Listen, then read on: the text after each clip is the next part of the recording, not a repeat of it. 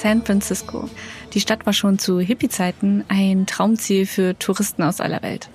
Heute leben etwa 870.000 Menschen in der City by the Bay, die mittlerweile eine der größten Städte der USA ist süße viktorianische Häuschen, historische Cable Cars, die die steilen Straßen rauf und runter rattern, eine rege Kunst- und Musikszene, zahlreiche Parks und dazu noch mit Silicon und Napa Valley diverse Ausflugsziele.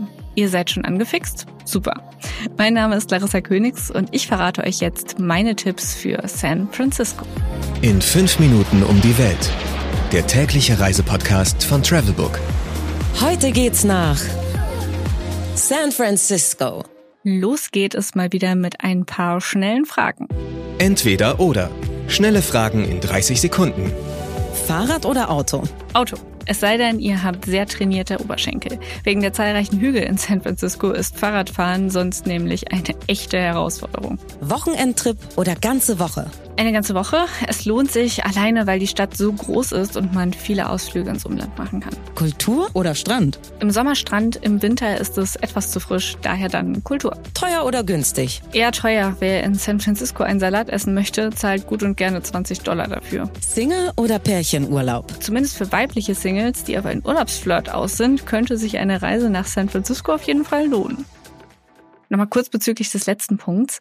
San Francisco grenzt quasi direkt an Silicon Valley an und die dortige Tech-Branche. Und da ist es leider nun mal immer noch so, dass die Branche eher von Männern dominiert wird. Und von denen wohnen viele in San Francisco und sind ja auf der Suche nach Liebe oder zumindest kurzfristiger Zuneigung. Single Ladies könnten hier also bei dem nächsten Mark Zuckerberg fündig werden. Aber genug vom Dating. Kommen wir zum wirklich Relevanten. Highlights, Lowlights, Must-Sees. Die Travelbook-Tipps. Was ist ein Highlight? Wenn ihr schon mal in San Francisco seid, dann solltet ihr auch die ikonische Golden Gate Bridge sehen. Außerdem könnt ihr einen Ausflug auch wunderbar mit einem ausgedehnten Spaziergang entlang der Küste durch den Nationalpark Golden Gate National Recreation Area verbinden. Allerdings ein kleiner Disclaimer, wenn ihr hinlauft und nix seht, dann nicht traurig sein. San Francisco ist für seinen oft dichten Nebel bekannt. Ich weiß von Leuten, die schon dreimal in der Stadt waren und noch nie die Golden Gate Bridge richtig gesehen haben. Also, falls es euch auch so geht, wisst ihr immerhin, ihr seid nicht allein. Was man unbedingt tun sollte. Das Stadtviertel Haight Ashbury erkunden. Haight Ashbury wurde in den 1960er Jahren durch die Beatnik- und Hippie-Bewegung und die dortige Musikszene bekannt. Hier waren zum Beispiel Janis Joplin und Jimi Hendrix unterwegs. Heute ist Haight Ashbury weniger rebellisch und deutlich kommerzieller, aber die Spuren von Flower Power und einer ja etwas alternativeren Lebensweise sind noch an vielen Ecken zu spüren.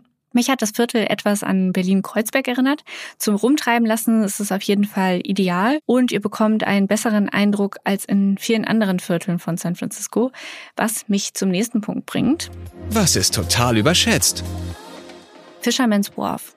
Dabei handelt es sich um das Gebiet um den Hafen. Ich persönlich fand den Ort einfach total skurril, weil er ganz anders ist als der Rest von San Francisco und für mich fast so wirkte wie so eine Art Freizeitpark.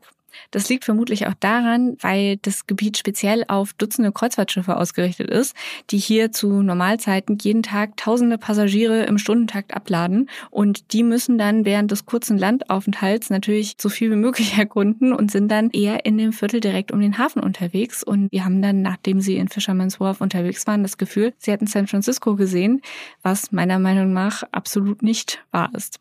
Die einzige Ausnahme und weswegen sich ein Besuch in den Fisherman's Wharf vielleicht lohnen könnte, die Seelöwen vom Pier 39, die sind wirklich putzig. Geld, Sicherheit, Anreise. Die wichtigsten Service-Tipps für euch.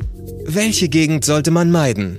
Wer in San Francisco unterwegs ist, sollte sich A darüber bewusst sein, dass es eine der größten Städte der USA ist und B, dass es hier wirklich viele Obdachlose gibt. Mir kam es jetzt nicht ganz so krass vor wie zum Beispiel in LA, aber es ist definitiv vergleichbar mit Berlin und das will schon etwas heißen. Viele Obdachlose und vor allem auch Drogenabhängige haben den Tenderloin District als Mittelpunkt und dementsprechend solltet ihr dieses Viertel eher meiden, vor allem nachts. Was macht man am besten, wenn es regnet? Ins San Francisco Museum für Modern Art gehen. Das wurde 2013 bis 2016 aufwendig renoviert und saniert und ist mittlerweile eines der größten Museen für moderne Kunst in den USA. Es zeigt dauerhaft Werke von Kunstgrößen wie Frida Kahlo, Paul Klee oder Henri Matisse. Und abgesehen davon ist auch die Architektur des Museums ein echtes Highlight. Das war's auch schon mit meinen Tipps für San Francisco. Ich kann die Stadt allen, die eine Reise an die Westküste der USA planen, unbedingt empfehlen. Nach New York war es einer meiner absoluten Lieblingsorte. Nehmt euch Zeit, genießt den Aufenthalt und lasst euch von der Architektur und dem easygoing Lifestyle begeistern. Zum Abschluss gibt's zur Vorfreude noch ein paar Ausschnitte aus San Francisco. Mein Name ist Larissa Königs und ich sag bis zum nächsten Mal. 15 Sekunden Auszeit